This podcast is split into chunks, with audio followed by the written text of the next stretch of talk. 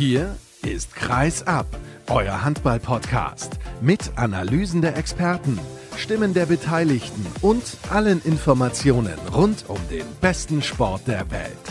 Mit eurem Gastgeber Sascha Staat.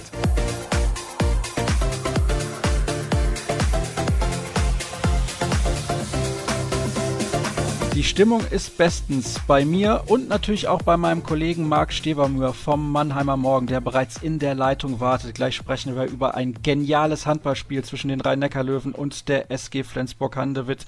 Und wir hätten so viele Themen, die wir heute anreißen können, aber über die wir nicht sprechen. Zum Beispiel die doch sehr bemerkenswerte Heimniederlage der MT Melsung gegen den HSC Coburg. Es gibt Corona-Fälle beim THW Kiel und die deutschen Frauen bei der Handball-Europameisterschaft schicken sich vielleicht doch noch an, ins Halbfinale einzuziehen. All das machen wir nicht zum Thema, aber ich habe auch noch Erik Eggers eingeladen von Handball Insight. Wir diskutieren ausführlich über die Handball-Weltmeisterschaft, über die möglichen Probleme einer Bubble, die geschaffen werden soll und so weiter und so fort, über die Auswirkungen der neuesten Corona-Fälle. Ich habe es gerade gesagt, unter anderem beim THW Kiel. Da gibt es so viel zu diskutieren. Das hört ihr im zweiten Teil der heutigen Ausgabe und im Interview der Woche begrüße ich den Geschäftsführer der Handball-Bundesliga, Frank Bohmann. Aber da Marc jetzt schon so lange wartet, begrüße ich ihn nun auch endlich in der Sendung. Hallo Marc, Servus. Ja, hallo Sascha, ich grüße dich. Ich habe es gerade schon gesagt, ein geniales Handballspiel. Ich war völlig begeistert. Erste Halbzeit geniale Löwen, zweite Halbzeit ein großartiges Flensburg. Nun bist du aber ein Reporter, der sich um die Rhein-Neckar-Löwen kümmert. Bist du trotzdem zufrieden mit dieser Partie? Ich fand es sensationell gut. Natürlich bin ich zufrieden mit der Partie. Also ich denke mal, dass wir alle, und du hast das Spiel ja auch gesehen, ein wirklich geniales Spiel gesehen haben von zwei wirklich super starken Mannschaften. Und weil es oft so kurz kommt und ich es heute auch überragend fand, von zwei sehr, sehr guten Schiedsrichtern. Also ich fand es insgesamt von allen Seiten eine Top-Leistung und es hat einfach Spaß gemacht, das Spiel zu sehen. In der Tat, das war wirklich ja, also weiß gar nicht, was ich dazu sagen soll. Ich fand es einfach nur geil. Entschuldigung, wenn ich mich so ausdrücke, so ein bisschen platt, aber es hat mir unfassbar viel Spaß gemacht. Über 60 Minuten ist immer irgendwas passiert. Du hast gerade die Schiedsrichterleistung schon angesprochen. Darauf kommen wir zum Ende natürlich nochmal zurück. Ist ja ganz klar, die letzte Situation hat dann das Ergebnis massiv beeinflusst, aber es ging los im Hochgeschwindigkeitstempo von den Löwen. Nach 10 Minuten stand es irgendwie 8 zu 3, später noch 10 zu 3, nachdem man nochmal nachgelegt hatte. Also keine Ahnung, was Martin Schwalb da in der Kabine vorher gesagt hat. Bei den Kollegen von Sky hat er gemeint, ach, das war ja gar nicht so wichtig, ich erfinde die Ansprache nicht neu, aber man hat schon gemerkt, dass er wahrscheinlich die richtigen Worte gewählt hat. Ja, das war jetzt nicht nur die richtigen Worte für dieses Spiel, sondern er findet ja seit Monaten auch wenn davon viel Corona-Pause dabei war, die richtigen Worte für diese Mannschaft. Und dass es Tempo, Tempo, Tempo gibt, das ist jetzt keine, keine Erkenntnis aus dem heutigen Flensburger Spiel gewesen, sondern das machen ja die Rhein-Neckar-Löwen schon die ganze Saison so oder in den meisten Spielen so. Jetzt in Nordhorn zum Beispiel hat es nicht so gut geklappt, aber wenn wir mal ein, zwei Wochen zurückschauen, das Spiel gegen Wetzlar, mit was für einem Wahnsinnstempo die Löwen da auch schon aus der Kabine gekommen sind dann erinnert das zumindest phasenweise ein bisschen das, was man hier in den zwei Meisterjahren gesehen hat. Also muss man wirklich sagen, Schwalbe hat dieser Mannschaft wirklich seine eigene Handschrift verpasst. Er hat auch die Spieler dafür, das muss man auch sagen, um dieses Tempo zu gehen. Also sowohl in der Breite meine ich die Spieler dafür, er kann viel wechseln, weil es halt viel Kraft kostet. Und wenn wir uns zum Beispiel auch mal an das Wetzlar-Spiel noch zurückdenken, da hat er dann mit Patrei und Nielsen im Innenblock gedeckt da sind die Löwen dann in der Situation, wo sie gar keinen Abwehrangriffwechsel mehr machen müssen. Er hat da, was das angeht, natürlich auch viele Möglichkeiten, die er auch zu nutzen weiß. Das ist in der Tat so. Eine taktische Möglichkeit, die er heute genutzt hat, war, dass Uwe Gensheimer in der Anfangsphase auf der Halbposition gedeckt hat und dann auch sehr, sehr aggressiv. Ja, ist auch keine neue Erkenntnis aus dem Flensburg-Spiel, geht auch schon seit ein paar Wochen so, weil man halt Thema Tempo an die Schmied nicht auswechseln möchte und ihn deshalb so ein bisschen auf der Linksaußenposition in der Abwehr versteckt, um dann auch im Umschaltspiel schnelle Mitte ihn sofort auf dem Feld zu haben. Auch eine Maßnahme, die sich in den vergangenen Wochen bei den Löwen etabliert und ausgezahlt hat. Dieses Spiel hatte so viele Facetten, ich weiß gar nicht, wo ich anfangen soll. Naja, gerade haben wir ja schon ein bisschen angefangen und auf die ersten Minuten geschaut. Dann ein Wechsel bei der SG Flensburg-Handewitt. Benjamin Buric ging raus und Torbjörn Bergerud kam rein. Und das hat dann in der ersten Halbzeit nochmal dafür gesorgt, dass es plötzlich 13 zu 11 stand. Ja, Bergerüth war gut. Finde, dass die Rhein-Neckar-Löwen in dieser Phase aber auch wirklich nicht gut abgeschlossen haben. Es soll Bergerüths Leistung in keinem Fall schmälern. Es war übrigens auch die Phase, in der die Rhein-Neckar-Löwen gewechselt haben. Mit Kekelöge für Lagergren fand ich einen kleinen Bruch im Spiel aus Löwensicht. Nichtsdestotrotz, Bergerüth fantastische Paraden. Natürlich für, für, für die Flensburger der entscheidende Mann gewesen, um nochmal in dieses Spiel zurückzukommen. Plötzlich hieß es dann aber auch auf der anderen Seite wieder 16 zu 11. Also keine Ahnung, was da los war in dieser Partie. Es gab ständig diese Phasen, dieses Hin und Her. Anfangsphase habe ich gerade gesagt, dann dieser Torhüterwechsel. Die Flensburger waren plötzlich wieder dran und dann fünf Tore in Serie von den Löwen. Ja, man muss aber sagen, ich fand Flensburg nicht so schlecht in der ersten Halbzeit. Klar, sie haben sehr, sehr, sehr viele Fehler gemacht. Aber ich habe in der Halbzeitpause noch zum Kollegen gesagt, wenn die Flensburger diese Fehler weglassen, dann ist das im Prinzip ja ein anderes Spiel. Klar wurden sie von den Löwen zu den Fehlern gezwungen. Nichtsdestotrotz war ich mir nicht so sicher, dass die Löwen das auch nach Hause schaukeln, diesen hohen Vorsprung, weil ich Flensburg, gerade wenn sie mal keinen Fehler vorne gemacht haben, wenn sie nicht in den Gegenstoß gelaufen sind, wenn es ein 6 gegen 6 war, fand ich, dass sie es richtig gut gemacht haben. Und ja, so ist es ja dann in der zweiten Halbzeit auch gekommen. Manchmal habe ich auch mit der Prognose recht. Ja, manchmal, aber selten bis nie. Na, du bist ja nicht Björn Parzen, der hat mit seinen Prognosen nie recht, das wissen wir ja aber mittlerweile. Ja, kolossal, bei der Frauen ist ja jetzt kolossal, was er da erzählt hat bei dir. Also, da lag er ja eigentlich nur daneben bislang. Ja, also mein Highlight ist bisher, dass er vor der Saison 2018, 2019 gesagt hat, dass Vardar Skopje nicht mal in die K.O.-Phase der Champions League kommt und die haben das Ding dann am Ende gewonnen. Also das sollte ich mir vielleicht auch mal irgendwie ausdrucken und einrahmen. Aber Spaß beiseite, kommen wir zurück zum Spiel. Ich bin nach wie vor fasziniert, mag ich wiederhole mich, aber es gab dann in der zweiten Halbzeit einen 7 zu 0 auf der SG Flensburg-Handewitt. Warum? Wie kam es dazu? Ja, die Löwen haben in dieser Phase sich viel zu wenig bewegt im Angriff, sich dann auch Abschlüsse genommen, die nicht gut waren, die Bergerüth dann auch gehalten hat. Aber wie ich auch finde, das sind zum Teil auch Würfe gewesen, die Bergerüth dann halten muss. Es war auch stark verteidigt dann von Flensburg. Die Löwen sind sowieso nicht mehr so ins Umschaltspiel gekommen, weil Flensburg weniger Fehler gemacht hat, beziehungsweise Flensburg musste keine Fehler im Angriff machen oder konnte keine Fehler im Angriff machen, weil Flensburg sich plötzlich nun immer im Gegenstoß befunden hat. Grundsätzlich in der Phase haben die Löwen einfach schlecht angegriffen. Zu wenig Bewegung, zu wenig Tempo im Spiel. Im Prinzip war das ein Spiegelbild oder ein Umkehrschluss der ersten Halbzeit und plötzlich haben die Flensburger das Tempo bestimmt. Die dann in der 55. Minute zum ersten Mal in Führung gegangen sind, durch einen sieben Meter verwandelt von Marius Steinhauser und diese letzten fünf Minuten, also eigentlich könnten wir nur über diese paar Minuten sprechen und wir wären schon dann locker mal zehn Minuten dran, aber das war natürlich auch hochspektakulär und irgendwie sinnbildlich für die ganze Partie, fand ich. Ja, also im Prinzip hatte keine Mannschaft so richtig die Option, bis, glaube ich, 93 Sekunden vor Schluss hatte keine Mannschaft so richtig die Option, mal auf zwei Tore wegzugehen.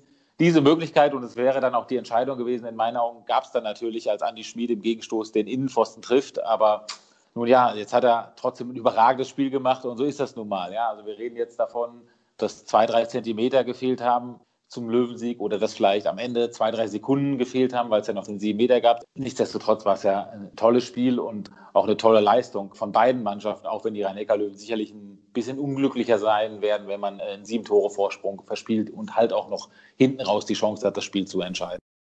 Ja, das ist auf jeden Fall so und das konnte man ja auch hinterher hören. Der Trainer und der Spieler dann, das war Andi Schmid, die waren nicht zufrieden mit diesem Punktgewinn in Anführungsstrichen. Bei den Flensburgern sah das natürlich ein bisschen anders aus, weil sie größtenteils zurücklagen. Du hast diese eine Szene schon angesprochen mit dem Pfostenwurf von Andi Schmid. Vorher gab es auch nochmal eine überragende Parade von Andreas Palika gegen Lasse Sworn, der sich den Ball irgendwie noch ergattert hatte nach einem Abpraller und eigentlich das Tor hätte machen müssen, aber Palika kam dann nochmal und hat diesen Ball gehalten. Das war auch phänomenal. Und nach dieser Aktion von Schmid, wo er an den Pfosten wirft, dann direkt der Ausgleich von Hampus Wanne und dann eben die letzte Situation, Mike Machulla hatte vorher nochmal eine Auszeit genommen, hatte genau besprochen, was passieren sollte. Und es gab einen 7 Meter Hampus Wanne auf Außen, für alle, die es nicht gesehen haben, mit einem ultra kleinen Winkel. Aber Andy Schmid steht mit der Hacke im Kreis, kommt auch mit diesem langen Schritt durch den Kreis. Das ist ja eigentlich auch nicht mehr erlaubt. Er hat dann hinterher auch gesagt, ja, diesen 7 Meter kann man geben, ist keine Fehlentscheidung. Ich nehme an, du siehst es ähnlich. Ja, ist nichts hinzuzufügen. Ne? Also wie er auch suffisant, glaube ich, bei Sky sagte, vor 5000 Zuschauern in Skopje hätte man es, glaube ich, nicht gegeben, aber es ist definitiv keine Fehlentscheidung. Das kann man so pfeifen. Es geht in Ordnung, klar. Und jetzt die Frage, wie ist denn dieses Ergebnis einzuordnen, dieses Unentschieden zwischen diesen beiden Mannschaften? Und ich wiederhole mich nochmal gerne. Für alle, die es bislang nicht gesehen haben, aber die Möglichkeit haben, nochmal reinzuschauen, tut das. Ihr habt ordentlich was verpasst. Es war sensationell. Wie soll ich das einordnen? Grundsätzlich spielt der Heim- und Auswärts momentan so keine ganz große Rolle aufgrund der fehlenden Zuschauer. Klar, aufgrund des Spielverlaufs ein Punkt Verlust für die Löwen. Wenn ich es ins große Ganze einordne, bleiben sie natürlich erstmal oben dabei. Wenn ich die Gesamtentwicklung der Rhein-Neckar-Löwen sehe, ich habe vor der Saison gesagt, dass ich Flensburg und Kiel vor den Löwen sehe. Dabei bleibe ich auch, weil ich finde, Flensburg heute, wenn man sieht, was die noch für ein Personal überhaupt zur Verfügung hatten, was die auch schon für ein Pensum hinter sich haben mit der Champions League, die kommen mir fast immer so ein bisschen zu schlecht in der Gesamtbetrachtung weg. Muss ich sagen, sehe ich die Löwen immer noch hinter den beiden Nordlichtern. Aber ich finde, dass man auch in dieser Saison sieht, nicht nur in dem heutigen Spiel, sondern insgesamt über die Strecke der bisherigen Spiele, dass die Rhein-Neckar-Löwen auf jeden Fall den Abstand auf diesen beiden Mannschaften verkürzt haben. Und dieser Abstand war in den vergangenen beiden Jahren viel zu hoch, ja, gerade auch aus Löwensicht dann. Also das heißt, eine semifinale Prognose bzw. ein entscheidendes Zwischenfazit willst du dann erst nach dem Spiel gegen den THW Kiel rund um Weihnachten ziehen? Ja, genau. Also auch fürs Kielspiel gilt dann das Gleiche wie für heute. Es gibt kein Heim, kein Auswärts. Schwalbe sagt immer oder hat dann auch heute nochmal im Nachgang gesagt, dass auch dieses Spiel dann heute gezeigt hat, dass man, dass man nicht so weit ist, wie viele die Löwen schon sehen oder wie viele die Löwen schon reden. Das kann man dann auch vielleicht aufgrund der zweiten Halbzeit so bewerten. Letztendlich glaube ich, dass es lange Zeit spannend bleiben wird und dass das übliche Thema Verletzungen und so weiter noch eine Rolle spielen wird und auch schon eine Rolle gespielt hat. Übrigens für alle Mannschaften, die da oben jetzt stehen, wenn ich mal von Löwen, Kiel und Flensburg rede, wird es natürlich auch gerade auch nach der, wie auch immer sie ausgeht, Weltmeisterschaft eine Rolle spielen. Auf die kommen wir ja, wie gesagt, im zweiten Teil der heutigen Ausgabe sehr intensiv zu sprechen. Erik Eggers erklärt da auch einige Hintergründe. Wir möchten aber bleiben bei der Entwicklung der Rhein-Neckar-Löwen. Wenn du dieses Wort schon in den Mund genommen hast und sagst, in den letzten Monaten ist da klar ein positiver Trend zu erkennen, sprechen wir mal über das, was in Zukunft bei den Löwen passieren könnte, nämlich nach dieser Saison. Der Name Juri Knorr wird in Mannheim sehr, sehr heiß gehandelt. Was ist dran an dieser Personalie? Ja, die Rhein-Neckar-Löwen beschäftigen sich mit Juri Knorr. Das ist jetzt, wie gesagt, kein Geheimnis mehr. Wir haben darüber schon vor mehreren Wochen berichtet. Ich glaube, wenn es Corona nicht gegeben hätte und wenn es eine Möglichkeit gegeben hätte, hätte man vielleicht sogar versucht, ihn schon zu dieser Saison zu holen. Martin Schwalb ist ein großer Fan von Juri Knorr, wie übrigens viele andere Trainer logischerweise auch. Da erzähle ich jetzt keine Weltneuheit.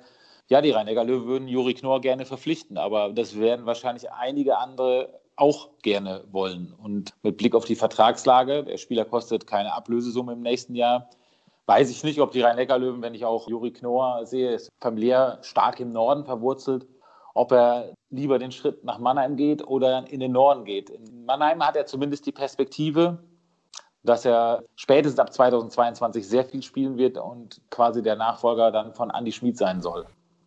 Das würde ja eigentlich passen wie die Faust aufs Auge. Schmid kann ihn noch ein Jahr anlernen und dann kann Knorr selber durchstarten. Das könnte sich in Kiel und Flensburg, wenn man mal auf die aktuellen Kader schaut, ein bisschen schwieriger gestalten.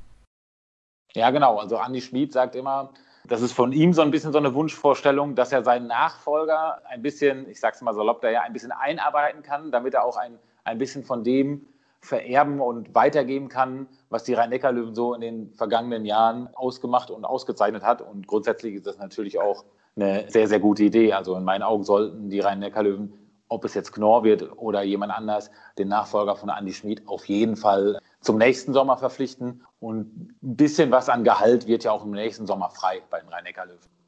Ja, das ist durchaus der Fall. Wie viel würdest du denn wetten darauf, dass Knorr im nächsten Jahr bzw. in der nächsten Saison dann bei den Löwen spielt? Eben hast du ja schon gesagt, du liegst mit deinen Prognosen nicht so schlecht. Würdest du auch Haus und Hof darauf setzen? Nein, Haus und Hof würde ich nicht darauf setzen. Das kann man doch nie im Spitzensport, das weißt du doch. Aber ich sehe die Löwen in keiner schlechten Position, um den Spieler zu verpflichten, weil wenn auch die familiären Perspektiven wahrscheinlich eher für den Norden sprechen, die Einsatzzeiten die wahrscheinlich ihm zugestanden werden, würden eher für die Rhein-Neckar-Löwen sprechen. Ich glaube nur nicht, dass der Spieler einen Wind verlängert, da bin ich mir eigentlich relativ sicher. Ich höre daraus, Marc, du würdest eigentlich deine Garage zumindest darauf wetten. Ja, da ich ja nur ein Carport habe, würde das gehen, ja. Gut, alles klar. Also, Marc Stevermüher verwettet den Carport. Und wo wir schon gerade bei Personalien sind, Magnus Jöndal von der SG Flensburg-Handewitt hat angekündigt, dass er im Sommer seine Karriere beendet, obwohl er ja eigentlich noch richtig gut drauf ist. Die SG wird höchstwahrscheinlich Emil Jakobsen von GOG aus Dänemark verpflichten. Du hast ihn ja schon gesehen, denn die Löwen haben in dieser Spielzeit in der European League bei GOG gespielt. Das wäre ein guter Fang für die SG. Ja, ich habe ihn in der Tat nur in dem einen Spiel gesehen. Insofern kann ich den natürlich nicht seriös bewerten, aber ich glaube, in dem einen Spiel hat er zusammen mit seinem Kompagnon auf der halblinken Seite, du hast das Spiel, glaube ich, auch kommentiert, kann das sein? Ich glaube, die haben alle, alle Tore in der ersten Halbzeit für GOG geworfen. Also, was ich in dem Spiel gesehen habe, ein starker Mann. Aber wenn wir beim starken Mann sind, also was Hampus Wanne heute gespielt hat, nach dem wirklich verworfenen sieben Meter ganz in der Anfangsphase, das war natürlich auch richtig gut auf links außen. Nicht nur er hat heute auf Außen überzeugt, eigentlich alle mehr oder weniger, die auf der Platte standen. Und ich wiederhole mich ein letztes Mal, es war hoch spektakulär. Anton Linskog steht übrigens auch bei der SG Flensburg-Handewitt auf der Liste, wie man so hört. Und da wird es natürlich dann auch spannend. Es gibt viele Kreisläufer im Kader der Flensburger. Mal sehen, wie sich das entwickelt. Wir halten euch natürlich auf dem Laufenden. Marc, vielen Dank, dass du mir zur Verfügung gestanden hast. Wir haben übrigens noch am Sonntagabend aufgezeichnet. Das nur als Information für euch. Und jetzt gibt es die erste kurze Pause. Gleich sind wir zurück.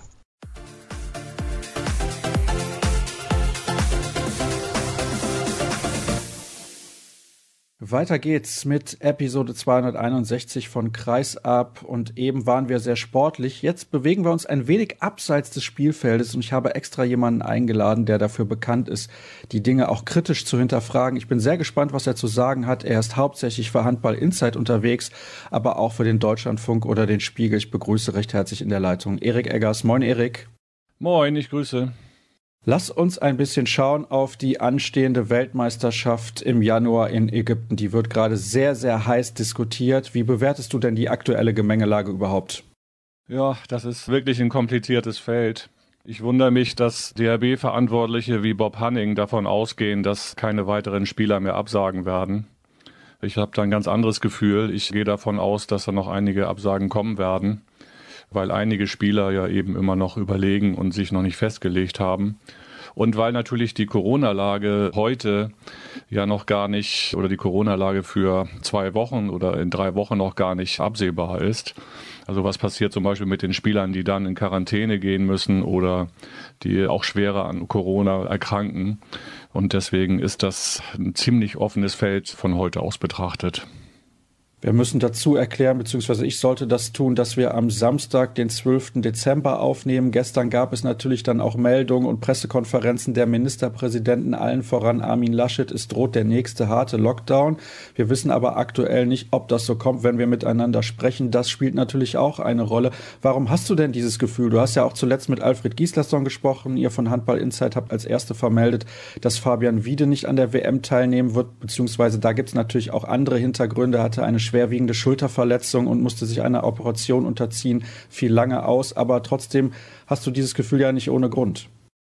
Ja, das war mein Kollege Arnulf Beckmann, der das Gespräch mit Alfred geführt hat, um das korrekt zu sagen. Ja, aber mein Gefühl beruht darauf, dass zum Beispiel ein Spieler wie Finn Lemke jetzt im Heimspiel gegen Coburg geschont werden musste, weil er körperlich nicht dazu in der Lage war, im Prinzip dieses Spiel zu spielen. Ja, also er hatte ja in Berlin gespielt und hatte offenbar größere körperliche Probleme nach seiner Corona-Erkrankung, dort ja ganz normal als Handballprofi zu agieren.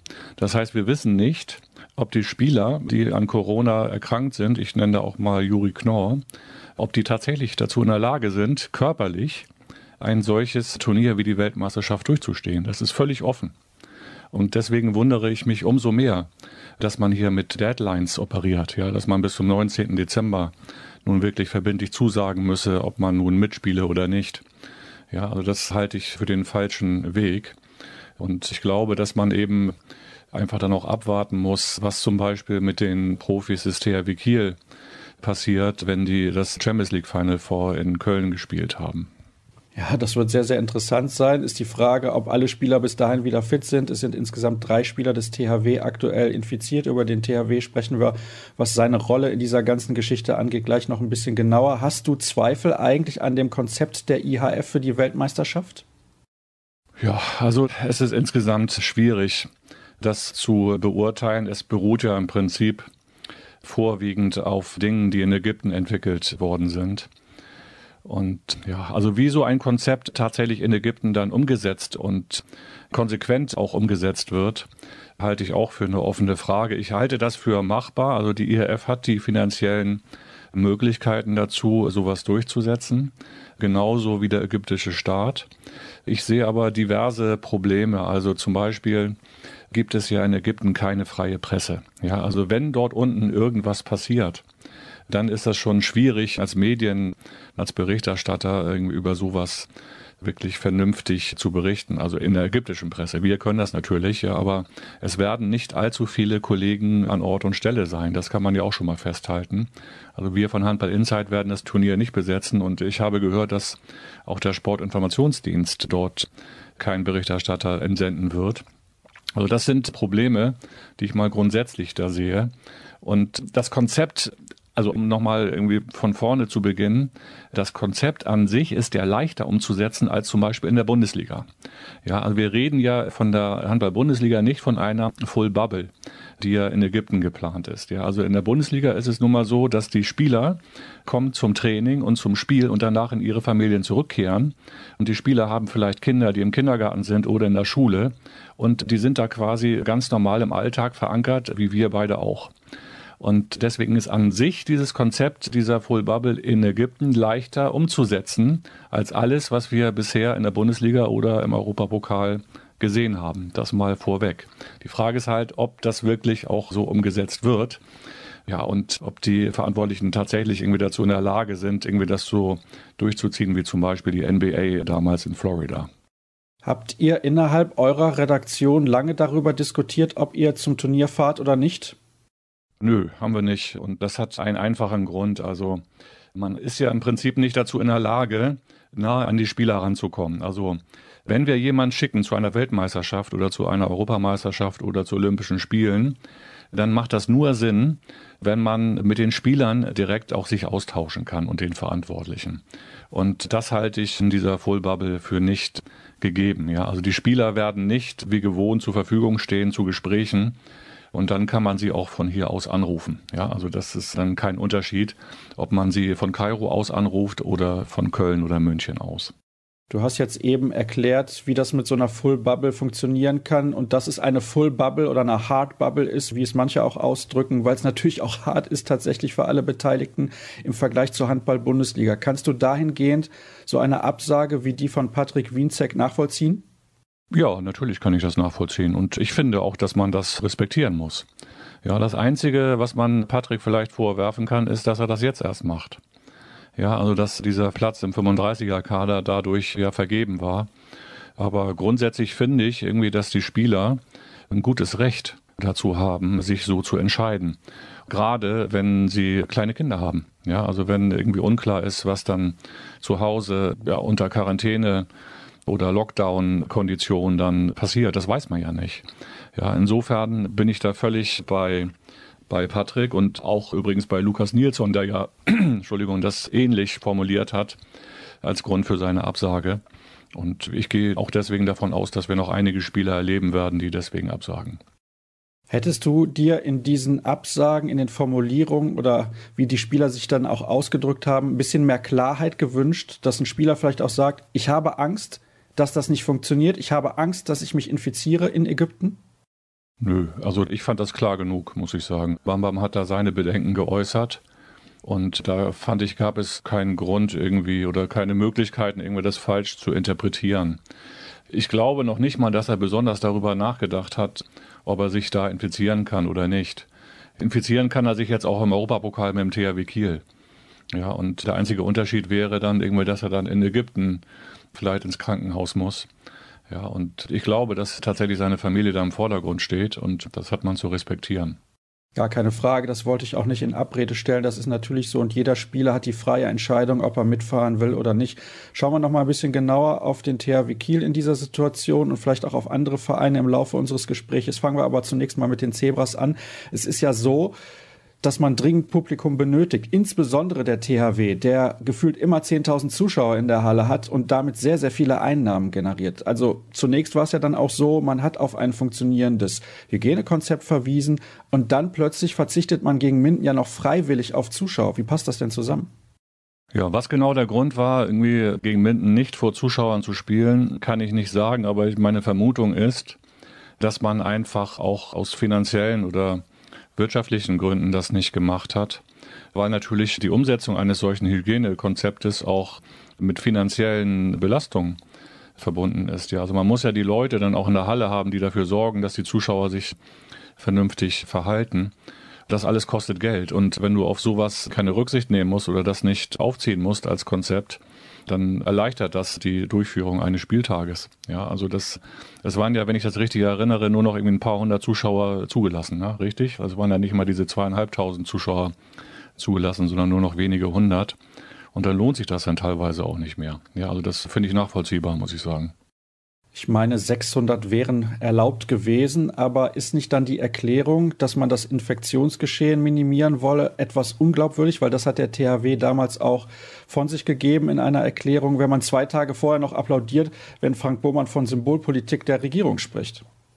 Ja, das mag sein, aber weißt du, irgendwie, das sind irgendwie auch so Sachen in der Praxis. Ich stelle mir vor, wie das dann auf der Geschäftsstelle vor sich geht. Ja, also der THW weiß, dass er nur 500 oder 600 Zuschauer zulassen darf.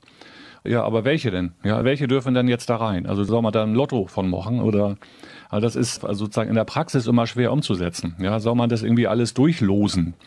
Ich, wie gesagt, ich hatte dafür Verständnis und das sind für mich auch wirklich nachrangige Probleme in der aktuellen Lage. Ich habe da übrigens in dem Zusammenhang auch von einer Aussage von Rune Darmke gelesen, der davon gesprochen hat, dass man ja nicht wisse, warum man das aktuell eigentlich alles mache. Jetzt frage ich mich natürlich, eigentlich haben die Profisportler ja eine Sonderrolle. Will man denn nun spielen oder will man nicht spielen? Das, das ist die Frage, die ich mir dann stelle, wenn ich solche Aussagen höre. Ja, diese Aussage fand ich auch schwierig, muss ich sagen. Ja, als ich das gelesen habe, das habe ich irgendwie nicht verstanden. Also was man ja festhalten muss, ist, dass die Profis im Moment in einer einigermaßen komfortablen Lage sind. Ja, sie dürfen Handball spielen. Ja, das dürfen ja alle anderen Handballer unterhalb der zweiten Bundesliga nicht. Ja, oder fast alle dürfen nicht mal trainieren. Ja, das ist ja außerordentlich problematisch, muss man sagen. Und sich dann darüber zu beklagen, dass man nicht vor Zuschauern spielen kann, halte ich für ein schlechtes Argument. Sie haben im Prinzip eine Luxussituation, dass sie überhaupt ihren Beruf ausüben dürfen. Ja, das dürfen Leute, die in der Gastronomie beschäftigt sind, nicht. Ja, und über sowas, finde ich, muss auch ein Handballprofi nachdenken. Ja, ich reg mich wahnsinnig darüber auf, dass in Deutschland viele Menschen abkratzen und gleichzeitig die Fußball-Bundesliga und der DFB sich darüber beschweren, dass man nun viel weniger Einnahmen habe. Ja, das finde ich nicht gerechtfertigt, sowas. Ja, das zeigt, in welchem abgeschotteten Umfeld, in welchem Milieu diese Leute sich bewegen. Ja, und den Handball hat immer ausgemacht eine gewisse Bodenhaftigkeit, Bodennähe. Und da passte dieser Spruch oder das Zitat von Rune Darmke nicht rein, fand ich. Ja, das fand ich wehleidig ja, und ohne Rücksicht quasi auf das, was sonst irgendwie am Alltag passiert, geäußert. Jetzt frage ich mich, will denn der THW Kiel als Verein und mal losgelöst natürlich von Rune Darmke persönlich überhaupt spielen? Oder doch lieber nicht spielen und irgendwie noch eine längere Pause machen? Und was würde das gegebenenfalls für den Handball überhaupt bedeuten? Ich meine, das kann man ja nicht einfach so machen und sagen, ja, pass mal auf, das ist uns alles zu viel, wir haben zu viele Verluste, weil wir keine Zuschauer haben, wir spielen jetzt einfach nicht. Also da frage ich mich auch, wie man das Ganze einordnet dort in Kiel.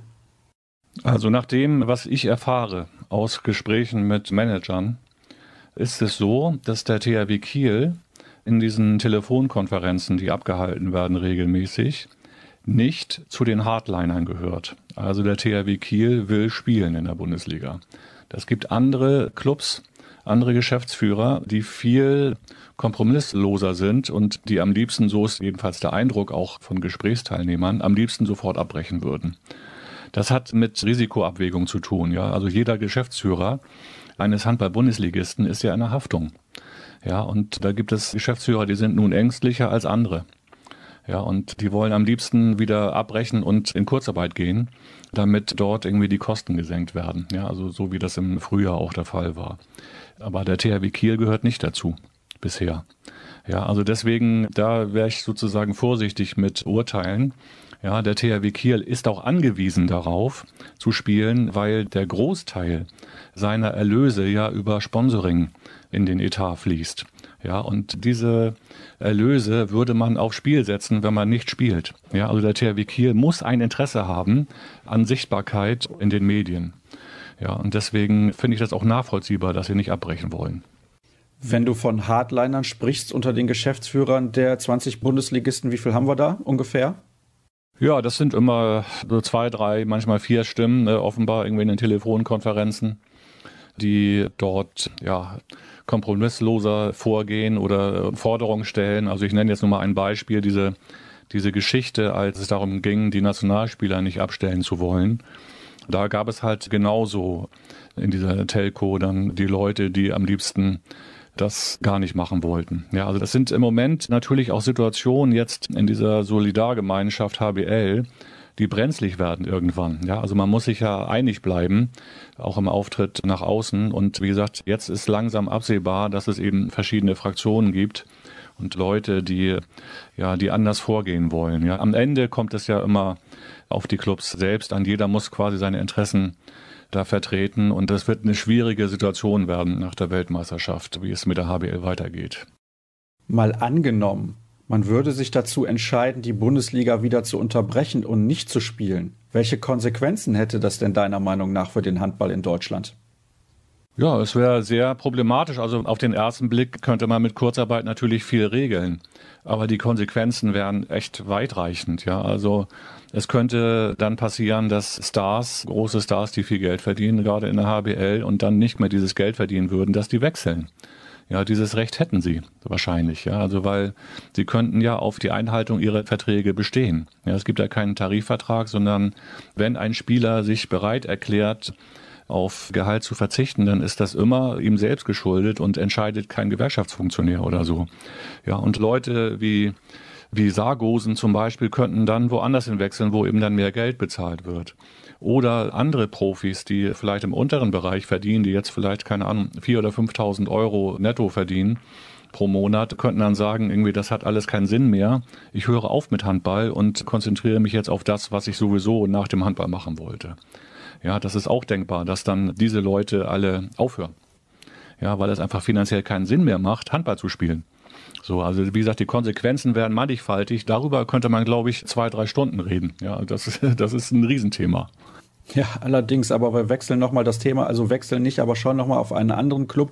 In diesem Fall die MT Melsung. Die MT Melsung war in Quarantäne. Sie bekommen ein Spiel noch verlegt. Das war, glaube ich, konkret gegen den Bergischen HC. Das wurde dann meines Erachtens zwei Tage nach hinten verschoben, damit die Mannschaft nochmal trainieren kann. Trotzdem kommt vom Trainer irgendwie kein Dankeschön dafür, sondern man regt sich noch auf über die kurze Vorbereitungszeit. Kannst du das nachvollziehen? Ist das für dich in Ordnung, wenn man dann sagt, ja, wir hatten aber so wenig Zeit, uns vorzubereiten und das ist aber alles doof gelaufen. Ist das nicht auch, ja, einfach nur in Anführungsstrichen natürlich Pech und man muss damit irgendwie umgehen?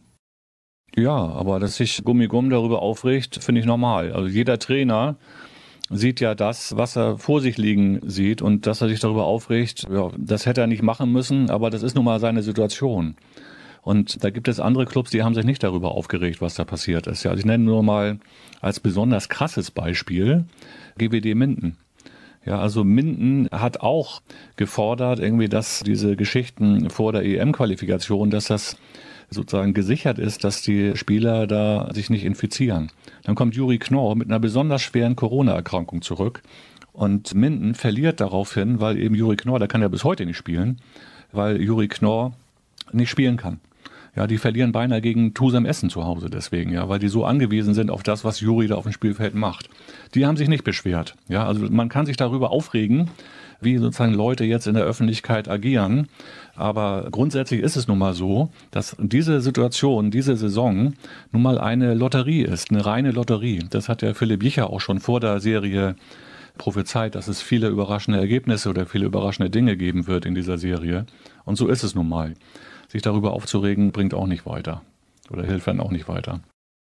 Das wollte ich nämlich gerade fragen. Stimmst du mir zu, wenn ich sage, dass man diese Form von Wettbewerbsverzerrung in Anführungsstrichen nicht einfach akzeptieren muss, wenn man weiterspielen will und man mit dem Gejammer ein bisschen aufhören muss? Weil entweder man entscheidet sich dazu, man spielt und da muss man es akzeptieren, wie es läuft, auch wie im Fall der MT Melsung oder beim SC Magdeburg oder bei GWD Minden oder beim THW Kiel oder bei allen anderen Bundesligisten oder man spielt eben nicht. Ja, also wie gesagt, es hilft nicht, sich darüber aufzuregen ne, sondern die Clubs haben sich entschlossen, bis Weihnachten durchzuziehen. Das machen sie jetzt. Und wie gesagt, es ist auch irgendwie überflüssig. Es interessiert mich auch nicht, was jetzt irgendwie die Leute dazu zu sagen haben. Das führt irgendwie nicht weiter. Ich könnte dich jetzt auch abschließend fragen, was denn passieren wird in den nächsten Wochen, was du glaubst, wie sich das entwickelt. Aber du hast ja auch keine Glaskugel. Nee, es ist auch nicht absehbar in Wirklichkeit. Ja, also es gibt verschiedene Gemengelagen und was wir ja zum Beispiel auch nicht wissen, ob der Profi-Handball überhaupt weitermachen darf. Ja, also ob nicht dann irgendwann die Bundesländer sagen so, jetzt ist die Lage so kompliziert, jetzt ist auch mal Schluss mit Profisport. Ja, das ist ja auch eine denkbare Variante, über die viele Leute ja offenbar nicht mehr nachdenken. Ja, aber das ist nun mal denkbar dass dann diese Sachen auch ausgeschlossen werden. Ja, also mit diesen Szenarien muss man ja sich auch irgendwie auseinandersetzen. Glaubst du, und das ist natürlich dann wieder so eine Frage in Richtung Prognose, dass die Weltmeisterschaft wie geplant stattfinden wird? Die wird hundertprozentig stattfinden. Also davon gehe ich fest aus. Es ist halt die Frage, welche Mannschaften da auflaufen. Ja, aber dass die Weltmeisterschaft stattfinden wird, davon gehe ich fest aus. Und übrigens auch jeder Verantwortliche im Handball, jeder Funktionärsträger, bei den Bundesligisten, beim DHB und bei der IHF und auch bei der EHF übrigens geht davon aus, dass diese Weltmeisterschaft wie geplant durchgeführt wird. Und was glaubst du, ändert sich da noch was beim Format beispielsweise der Champions League oder der European League? Der Terminkalender lässt ja eigentlich keine Nachholspiele mehr zu. Wenn ich jetzt alleine mal auf den THW Kiel schaue, die haben jetzt zwei Spiele in der Bundesliga, die abgesagt werden mussten. Ich weiß gar nicht, wann die die nachholen sollen. Ja, also da wird es natürlich auch spannende Entwicklungen geben. Davon gehe ich auch aus, dass man die Champions League so nicht durchführen können wird. Aber das betrifft ja nicht nur die Champions League, das betrifft auch die Bundesliga. Ja, also bei der Bundesliga gibt es ja auch diese AG Spielbetrieb, wo unter anderem ja der Spielleiter der HBL Weschenbach vertreten ist. Und die sind dabei, jetzt entsprechende Szenarien auszuarbeiten. Die gab es ja aber nun auch schon im Sommer. An sich ist man darauf vorbereitet und ich gehe davon aus, dass man diese 38 Spieltage wie geplant nicht durchführen werden wird. Ja, also das halte ich an sich für ausgeschlossen angesichts der Pandemielage. Und die werden sich dann halt neue Modelle ausdenken. Möglicherweise gibt es Playoff-Spiele. Das halte ich für das Naheliegende aktuell. Und dann wird man sehen. Ja, wie gesagt, irgendwie da wird es viel Bewegung geben und die Idee, dass man sozusagen ungeachtet der Pandemie einfach das alles durchziehen kann, wie man das die letzten 50 Jahre gemacht hat, die wird sich nicht verwirklichen lassen. Sprich, man wird versuchen, eventuell alle Mannschaften auf die gleiche Anzahl von Spielen zu bringen, um dann in einem Playoff-System die Entscheidung herbeizuführen. Ja, denkbar ist zum Beispiel, dass man in der Bundesliga nur die 19 Spieltage macht, also eine Hinserie, und dann vielleicht die Tabelle teilt und, und Playoffs macht, um so dann weniger Spieltage zu haben. Sehr, sehr interessant war das. Wie immer, Erik Eggers mit klaren Aussagen. Ich danke dir recht herzlich und verweise auch nochmal auf das WM-Sonderheft von Handball Insight, was demnächst erscheint. Das soll es für den Moment gewesen sein, aber nur für den Moment. Denn gleich geht's weiter mit dem Interview der Woche.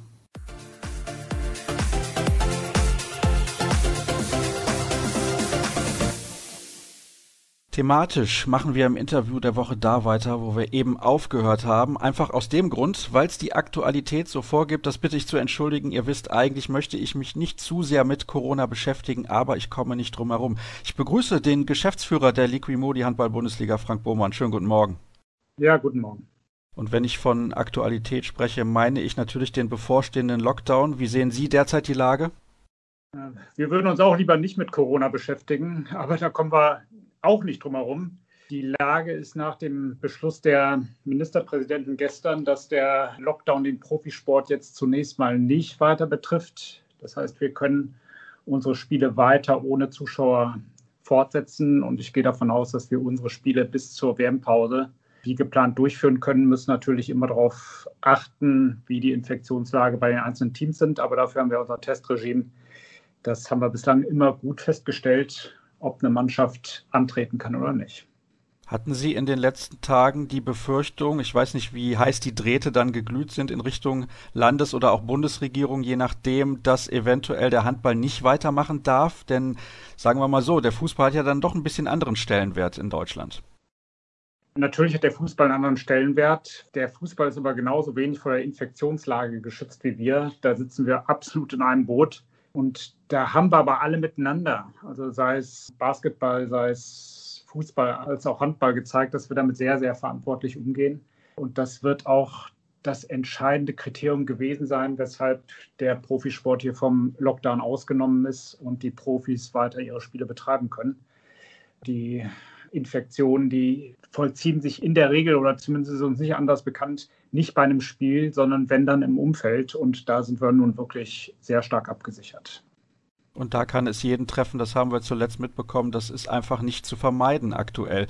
Sind Sie denn zu 100 Prozent davon überzeugt, dass die Saison wie ursprünglich geplant zu Ende gebracht werden kann? Sie haben ja gerade schon gesagt, bis zur WM-Pause sind Sie sehr zuversichtlich, aber ich tue mich schwer damit, wenn ich einen Blick auf den Terminkalender werfe, wenn ich jetzt sehe, der THW Kiel, der könnte beispielsweise zwischen den Jahren ja gar keine Spiele nachholen, also zwischen den Feiertagen, damit meine ich Weihnachten und Silvester, weil dann noch das Champions League Final Four aus dem Frühjahr nachgeholt geholt wird. Also ich habe da irgendwie Sorgen. Ich weiß nicht, wie Sie das sehen. Die haben wir auch die Sorgen. Also ob das tatsächlich zu Ende geht. Ich gehe schon davon aus, aber da bin ich auch nicht mehr Experte als alle anderen auch, dass sich der Spielbetrieb ab März, April schon einigermaßen normalisieren wird. Dann wird das Wetter der Virusbekämpfung in die Karten spielen. Aber wissen tun wir das alle nicht. Wir haben vor der Saison vereinbart, dass die Saison gewertet wird, wenn alle Mannschaften mehr als die Hälfte der Spiele gemacht wird. Wir werden nachholen, was nachzuholen geht. Da werden wir aber sehr verantwortlich mit umgehen. Die Spieler können auch nur das spielen, was man ihrem Körper verantworten kann. Wenn es nachher weniger Spiele sind, dann sind es weniger, dann wird quotal gewertet. Aber angestrebt ist nach wie vor, dass jede Mannschaft 38 Spiele machen soll. Das ist sehr, sehr interessant. Das heißt, Sie beschäftigen sich auch aktuell nicht mit einem Szenario wie beispielsweise Playoffs. Eben im Gespräch mit Erik Eggers hat er gesagt, es gibt die Überlegung, dass man vielleicht alle Mannschaften 19 Spiele absolvieren lässt, eine Hinrunde dann die Tabelle teilt und dann die Mannschaften untereinander nochmal gegeneinander spielen. Das scheint ja dann nicht der Fall zu sein, dass Sie dahingehend Überlegungen anstellen. Das kommt ganz darauf an, wann diese 19 Spiele gespielt sind. Ja, also die die Überlegungen, die kann man gerne anstellen. Und wir haben auch wieder die Arbeitsgruppe, die sich vor der Saison damit beschäftigt hat. Wie wollen wir eigentlich spielen? Die haben wir auch wieder eingesetzt, weil wir uns natürlich auf alle möglichen Szenarien vorbereiten müssen und wollen. Aber unser erstes Streben ist, hier eine Round-Robin-Runde zu spielen und die Spiele wie geplant tatsächlich durchzuführen. Für alle, die nicht wissen, was dieser Begriff bedeutet, also Hin- und Rückrunde ganz normal. Und ja, das ist natürlich dann schon relativ schwierig mit den ganzen Nachholspielen. Ist das das aktuell größte Problem, was Sie sehen, dass wirklich alle Spiele ausgetragen werden können? Nein, das aktuell größte Problem ist, dass wir die Gesundheit aller Beteiligten schützen müssen. Also wenn wir die Spiele nicht so zu Ende spielen können, dann ist es, wie es ist. Also wir haben eine ganz klare Priorität und da steht die Gesundheit ganz vorne. Und der Spielplan, ja, den wollen wir gerne durchführen, weil wir hier auch vertragliche Verpflichtungen haben, aber die Prioritäten hier sind ganz klar verteilt. Und wenn wir das nicht so machen würden, dann würden wir von der Politik auch gleich wegen Verantwortungslosigkeit einen Riegel vorgeschoben bekommen. Also das glaube ich, da sind wir gut gefahren mit den letzten Monaten und den Weg, den werden wir auch weiter fortsetzen.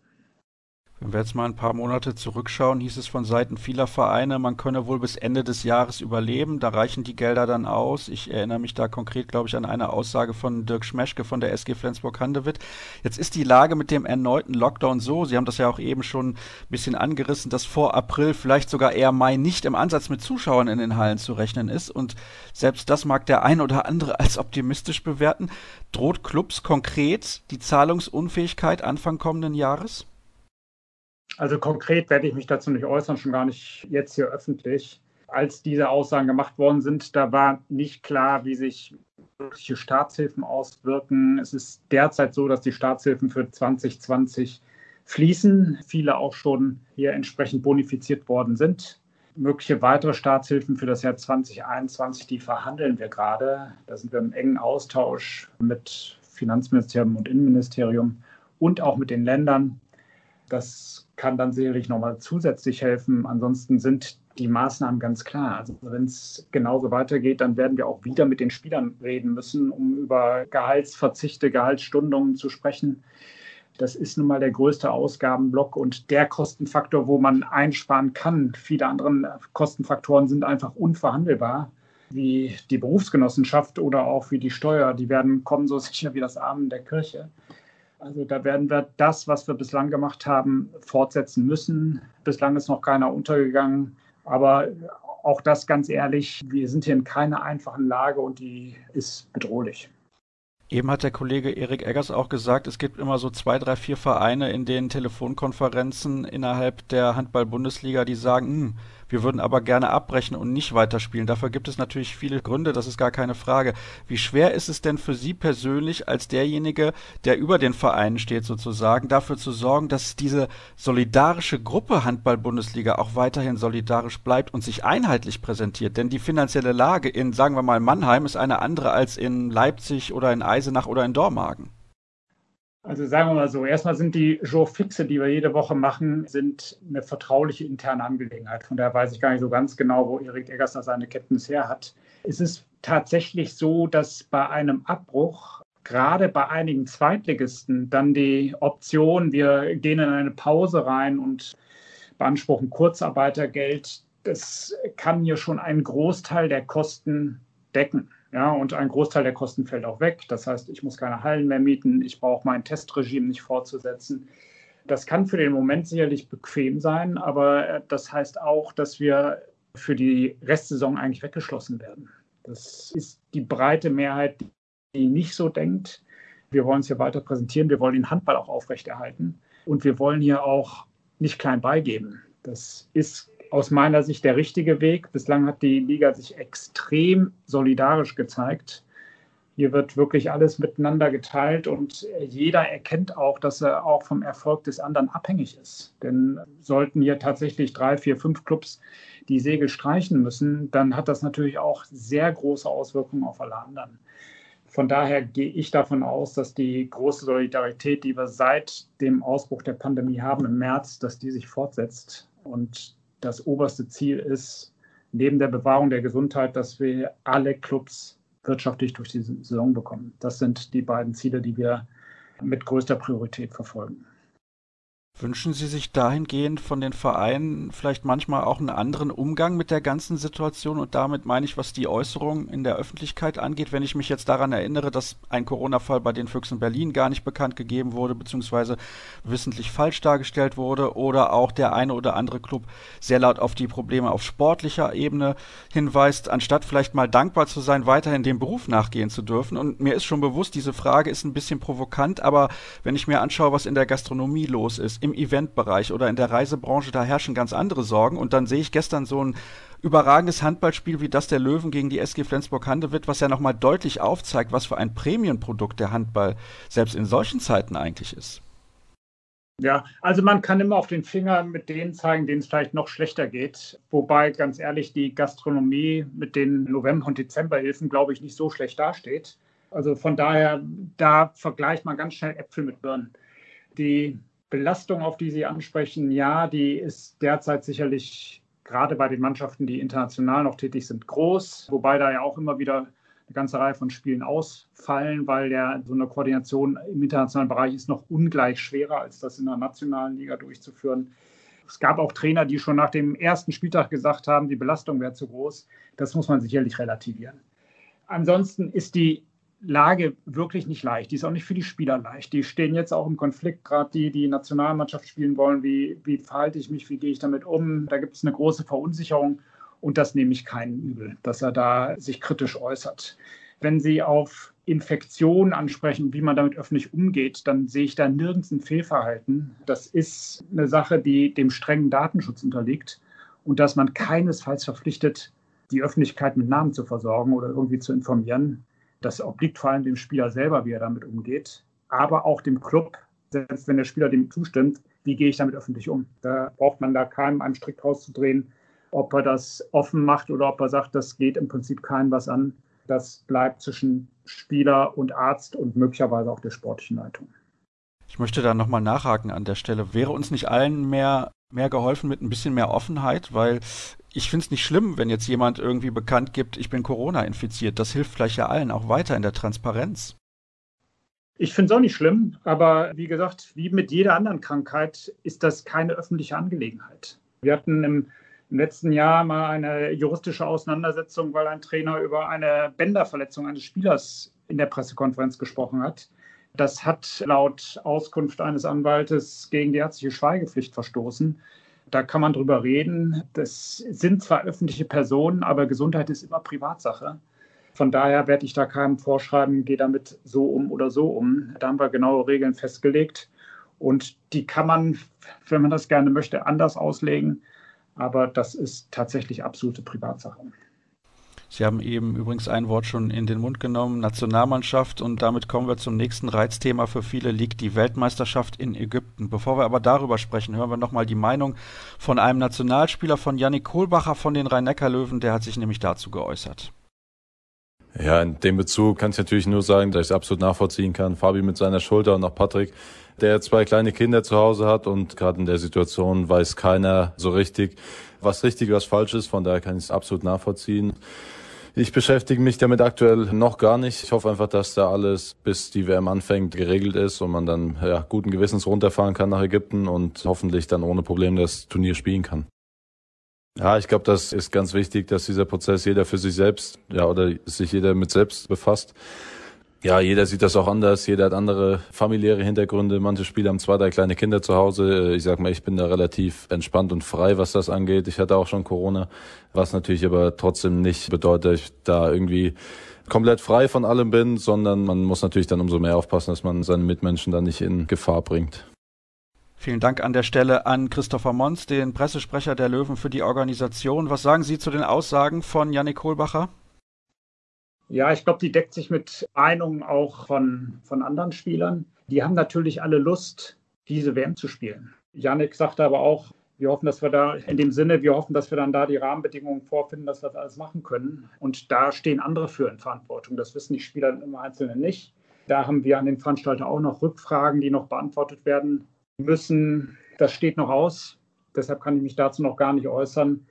Ich befürworte nur die Teilnahme an dieser WM, wenn wir hier auch mit dem, was möglich ist, einen Sicherheitsrahmen schaffen, dass das durchgeführt werden kann mit den gleichen Prioritäten. Wir müssen die Gesundheit der Spieler und des Umfeldes schützen. Das ist Punkt A. Und Punkt B müssen wir auch einfach hier einen viralen Supergau vermeiden. Das wird uns auch medial natürlich völlig auf die Füße fallen.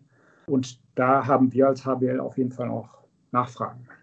Das heißt, Sie sind noch nicht ausreichend darüber informiert, wie das Sicherheitskonzept bzw. Hygienekonzept bei der Weltmeisterschaft aussieht, oder zweifeln Sie das an, was Sie momentan wissen? Es liegt das Hygienekonzept vor. Da haben wir Rückfragen zugestellt. Und die Rückfragen müssen wir beantwortet bekommen, bevor wir sagen können, das ist eine Sache, die wir unterstützen und wo wir auch eine, eine Abstellung empfehlen. Und das wird jetzt langsam Zeit. Wir haben am Mittwoch unser nächstes Show fix. Das wird vermeintlich das letzte Show fix vor Weihnachten sein.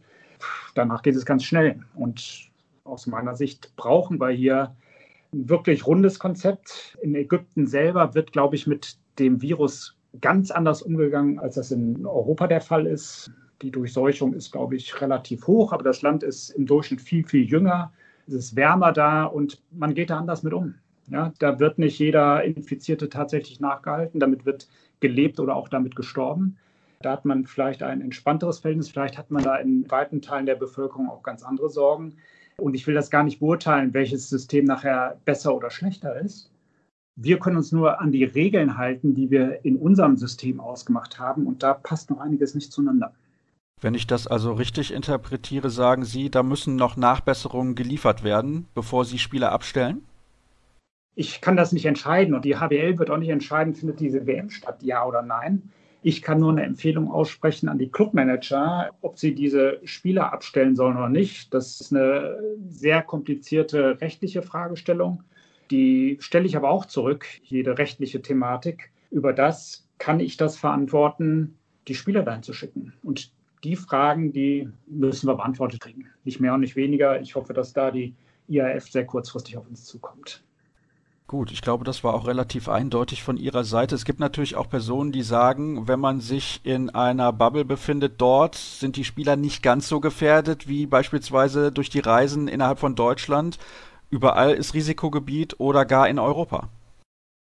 Ja, also jetzt müsste ich das Konzept da aufmachen, um das hier mit Ihnen zu diskutieren. Wir haben zu dem Konzept, was vorliegt, auch zu dem Bubble-Konzept, haben wir ganz explizite und dedizierte Fragen und die müssen wir beantwortet bekommen. Wir sind hier vielleicht ein Stückchen weit im Vorteil, dass wir uns seit einigen Monaten schon mit diesem Thema beschäftigen. Es zeigt sich jetzt bei der Frauen-EM in, in Dänemark, dass das funktionieren kann. Also soweit ich hier informiert bin und im Bilde bin, läuft das wirklich gut und da ist das Risiko wirklich kalkulierbar.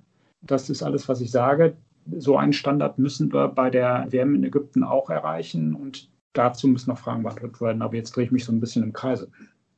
Ja, deswegen stelle ich auch mal eine andere Frage, ist gar kein Problem. Können Sie denn die Sichtweise von IHF-Präsident Hassan Mustafa nachvollziehen, der auch ganz klar und deutlich sagt, das ist eine Weltmeisterschaft, die der Handball dringend braucht?